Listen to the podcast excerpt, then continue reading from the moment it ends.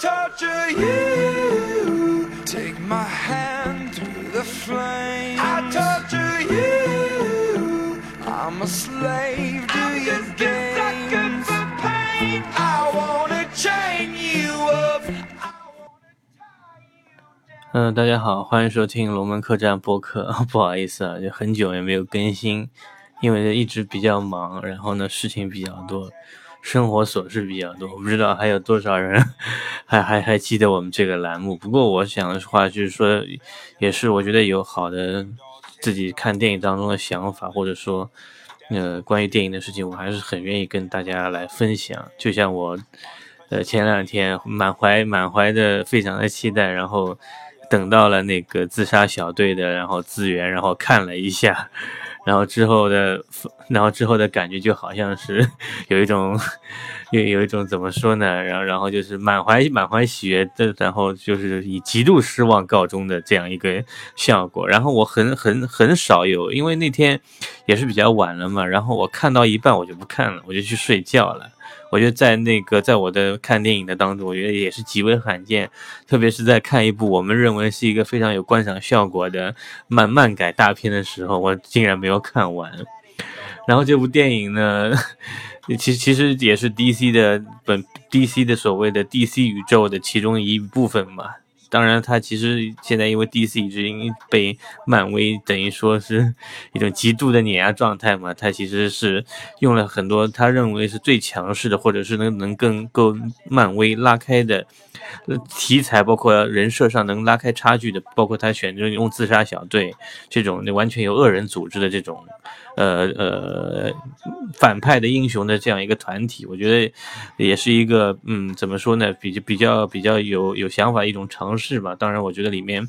也这也也穿插了包括一些蝙蝠侠的客串，包括呃新的由那个杰拉德莱托饰演的小丑，包括那个非常出彩的那个呃小丑女的一个角色。但是整部电影的情节呢，智商极低啊，对我来说就是那种国产的呃三流网剧的这种感觉。然后呢，其实。自杀小队这个东西，他的导演是大卫·艾耶。这个人呢，之前拍过几部我认为还是不错的电影。他有一部电影其实是在国内上映过的，就是那个《狂怒》，就是布拉德·皮特演的二战的题材片子叫《狂怒》。他其实我更喜欢他另一部电影，就是他呃，丹泽尔·华盛顿跟那个呃，丹泽尔·华盛顿跟那个，sorry，然后那个。呃，训练日嘛，跟那个呃那个伊桑霍克演，就是一个坏呃坏警察的那个故事。整体他也就是说了一个菜鸟警察跟那个呃新新新当警察那一天的故事。我觉得整个的剧情的流畅程度，包括大家的利益，我觉得是非常的高的。但是我在这部所谓的那个自杀小队里面，完全没有看出导演的任何特色，甚至连那个整体连完完全离那个不要比比训练日，更加连那个狂怒都比不上。然后我觉得它里面也有一些非常不错的不错的演员，包括那个饰演那个死射的那个威尔史密斯，然后还有那个杰瑞的莱托饰演那个小丑。他其实莱托其实是一个非常好的演员，他演过很多的那个小成本的独立电影。呃，包括那个非之前的我也提到过的，就是那个达拉斯买家俱乐部演一个那个艾滋病患者的，又是一个又是一个同性恋者的一个角色，然后整体的这种感觉，包括他对演员的那种造型塑造，包括他本身的层次，他其实非常多才多艺了。他哥哥是一名摇滚歌手，他们两个其实他还拍过一部那个关于他自己生活的纪录片，叫《手工制品》，因为他其实是生长在一个单亲家庭了。他其实也出现过，他也其实很有才华，他也是那部纪录片的导演。然后他其实还有很多的参演过很多非常有名的那种独立电影，包括《梦之安魂曲》，然后还有那个呃《无性之人》，呃，其实又叫那个呃小国民逆莫。其实杰拉德莱托人也非常帅啊。然后他其实演的这个小丑这个角色，其实我是觉得，包括像希斯莱杰这种角色，已经被大家认为是最成功的小丑的演员，甚至超过了之前的那种像那个呃非常著名的一些校手的扮演者。但是这部电影我完全没有看出他任何的这种表演，完全是在一种怎么说呢，就 cosplay 的那种状态下吧。我觉得整部电影就像一个大型的 cosplay，在一个我们的这个三流网剧的编制下，然后特效跟本整体的剧情也是完全脱节。每个人物他是哪个导演试图在挖掘一个，那，这些什么反派式上面这种人性的闪光，也包括他们想当一个好父亲，是一个忏悔者之类的故，但是这些东西非常的标签化，然后完全没有新意。然后整体来说，它里面穿插了一些包括以后正义联盟的一些东西，包括它有那个布莱布拉弗莱克饰演的蝙蝠侠出现在里面，有一些东西，我觉得也是非常的非常的恶搞，非常恶搞，完全是觉得是实在是，我是不想谈谈太多这个东西了，实在是非常的非常的可笑。然后呢，这次我其实。之前也想谈那个奇异博士嘛，但是我觉得奇异博士其实是，我我非常喜欢的一部漫威的作品，它其实有非常多的亮点，当然也被很多人吐槽它呃借鉴了诺兰的那个《盗梦空间》，我觉得这都不重要，本身艺术，呃，伟大的那个艺术家曾经说过，艺术只有两种，一种叫原创，一种就是抄袭，但是原原创可能就是千万分之一，而抄袭或者改良肯定是百分之九十九，其实这个没有问题，但是我觉得。漫威它能开启一个这么好的成功，包括口碑，它甚至用一些非常优秀的那个演技派，包括一些呃演独立电影的，包括那个提尔达斯温顿，包括那个卷福，包括一些人来演，包括我也很喜欢的那个汉尼拔的扮演者，那个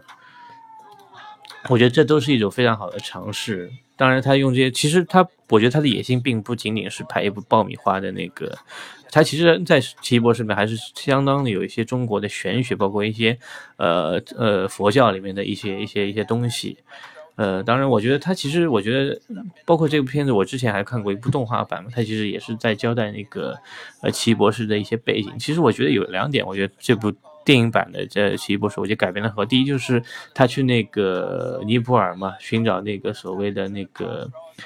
呃，卡马塔基的时候，他去那个这，他其实之前他看到过很多那那里面的所谓的那些，呃，怎么说呢？就是奇装异服，就像那些印度的那些，是所谓有那和和神沟通的那些那些宗教者吧。他其实来说，就是说所谓的就是有他其实真正的卡马塔基，其实在是在一个闹市里面的，这就可能就像我们中国的所谓是，呃，小隐隐于山林，大隐隐于闹市的这种概念嘛。其实真正的信仰。我一直很想说，真正信仰完全不是完全是能够靠拜偶像而得到的，它其实更多需要，其实就跟，呃，奇异博士，包括我我看出的很多一个宗旨赛一样，其实你身体上的残疾，其实并不是特别重要的，呃，这所以说我一直现在来解构一些，我不想说一些太形而上的东西。其实，其实为什么说现在的中国人一直这种，我觉得就是一些心理的这种状态，可能更大要胜过，呃，你外你外表的那些东西。呃，所有的东西都是在中国，所有的东西都是在拜金啊，看颜值，这其实都是一种心态的外化。人其实到最后，他注重的就是他的外表，他开什么车，呃，他住什么房。奇异博士他就是说，他他之前是一个最成功的人，被我们被我们现在这个呃价值观赢的，他是一个最成功，但他之后他失去了他的手之后，他其实什么都不是了，他没有了自信。他觉得自己是一个废人，他一切都都太过于依赖一些东西，而在他找到了那个他的精心精神导师古一法师之后，古一法师跟他说：“其实这只是你对这个世界的一种解释。你觉得在你所谓的那个世界上你是成功的，其实你可以在另一方面讲，其实，在世界不同维度来看，你可能现在失去的，并不是完全完全你完全失去的就是唯一的。”他其实是在说一说更大的精神层面的东西，而我觉得非常好的，就是之前漫画版是说他的手治好，但是我觉得奇异博士从头到尾，他也没说他的手真正是被完全复原的。你包括他之后学习了魔法之后，他也没有让靠他的那个阿克莫托之眼，也就是呃无限宝石之中的时间宝石去治愈他的手。我觉得这个手到底残不残疾，或者他真正的。东西是不是这样？其实对现在的奇异博士已经并不重要了。他的精神力量已经可以达到，就是说，呃，不需要那个，就像那个奇异博士里面那个残疾人一样的，一切的，就像我们佛教说的，可能一切的精神力量是远远高于你的呃本身的肉体这种的。其实我觉得这是一种在那那个爆米花电影以外的一种，你可以说是怪力乱神，你可以说是一种精神信仰的东西，我觉得都可以理解。但是我觉得实在是漫威在把握电影，包括在呃漫改电影上面。嗯，做很多突破的情况下是远远超于 DC 的。DC 本身的作品的利益，包括它的呃现实性创作意识，其实要比漫威要强。但是我们没有看到任何一部现在改编的 DC 作品有漫威这么好的那个呃商业效果、商业反响。那么有那么多呃影响大家的，或者让大家能够记住那些漫漫画改编的电影角色，其实我觉得这就是一种非常非常非常的一种是不成功吧。我觉我觉得可能 DC 之后可能还有神奇女侠这种东西，其实，呃，我觉我觉得他如果是要赶超漫威，我觉得已经很已经已经很难了。但是我觉得之前我觉得可以在，呃，开发一些单品出来，就包括之前的守望者之类的，可以开发出一些单品。包括我觉得你 DC 的这些故事，如果说真的不能够完全在大荧幕上面，你可以去拍美剧嘛。我觉得现在美剧包括 Netflix、HBO，我就完全有能力拍一部非常好，把口碑转过来。然后你再通过你的美剧的影响力，再再去补反补你的电影，我觉得更加好。其实你现在其实跟漫威这种抗衡，靠每年几部的这种东西来抗衡，其实我觉得很难了。当然了，我现现在其实就是想讲这些，但是我现在今天呢又发生另外一件事，就是那个冯小刚。那个叫板那个万达老总 王健林的这个事情，因为我开头看了那篇文章，我觉得的话我是非常诧异的，因为不像冯小刚导演给我的印象，我的对冯小刚的导演就是他，当然之前拍过很多的那些贺岁剧，但是我最近对他很有印象，就是《老炮》里面的六爷嘛，我觉得那个六爷是一个怎么说，虽然是一个小老百姓，但是有担当。讲规矩、有局气的这种人，但是我在他发的那篇微博里面，我不知道是不是他本人，还是他下面的那些员工在他授意下之后发的。但我觉得这种东西，以什么潘金莲这种小女子的这种这，我觉得实在是是让我的有一种非常作呕的感觉。然后他其实我觉得更多是可能想要是做一个营销效果嘛。然后确实我们的万达的这位呃王思聪王公子啊，他是也是一个。呃，很很热爱撕逼的这项运动的一个人啊，也是很快回应了冯导演这个事情。但是我觉得这次我非常认同那个王思聪的一话一句话，就是说，当然了，冯导其实在演电影行业里面是一个非常有权威的人，他可以跟那些院线老板都谈好非常，其实他的排片是非常高的。但是他在万达那边遭受了冷遇，他就发这种文章。但是我觉得正真正的正常的市场就是这样子。你可以有你的权利去把你的排片接了，人家也有权利、权利、权利不看好你。我觉得这才是一个正常的循环，不是说你拍一部，我我一直认为可能是有一些现实性的，跟现在所有的那些商业大片不一样电影，人家就要完全的、完全的。但但其实你不是跟那些想想靠那些呃商业大片粉丝效应来捞钱的人，其实你在性上其实是一样的，并没有什么区别。当然。你有看好你作品的权利，人家也有不看好你权利的错权利，这就是所谓的平等跟自由嘛。不是说你觉得对的，别人就要完全认同你。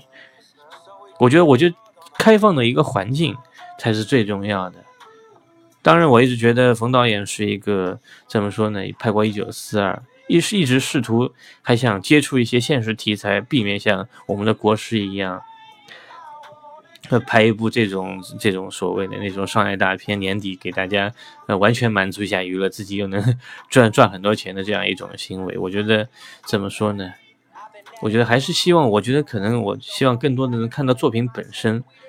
包括不管你是从技术角度，包括像李安的比林恩的那个中场休息一样，你用一百二十帧，更多是要还原在电影本身上，而不是需要一些八卦。包括你去微博上做一些热点效果来来，如果你真的是这样子做的话，那我觉得你，你用这样的方式去炒作你所认为的有现实主义的，呃，刘震云小说改编的一一部真的有现实现实意义的、有自己想法、作者表达的这部这电影，我觉得其实是非非常可笑的，非常可笑的。所以说我今天可能就想说那么多了。然后其实潘呃我我是潘金莲，我也没有去看，因为之前我在我在我的印象当中，冯小刚他给我的那种六爷的形象，包括他在电影行业里面这种六爷的形象，其实受到了严重的影响了。所以我接下来还要会考虑一下，是不是会去电影院去看这个东西，好吗？今天就讲到这边，谢谢。I'm a dummy, mic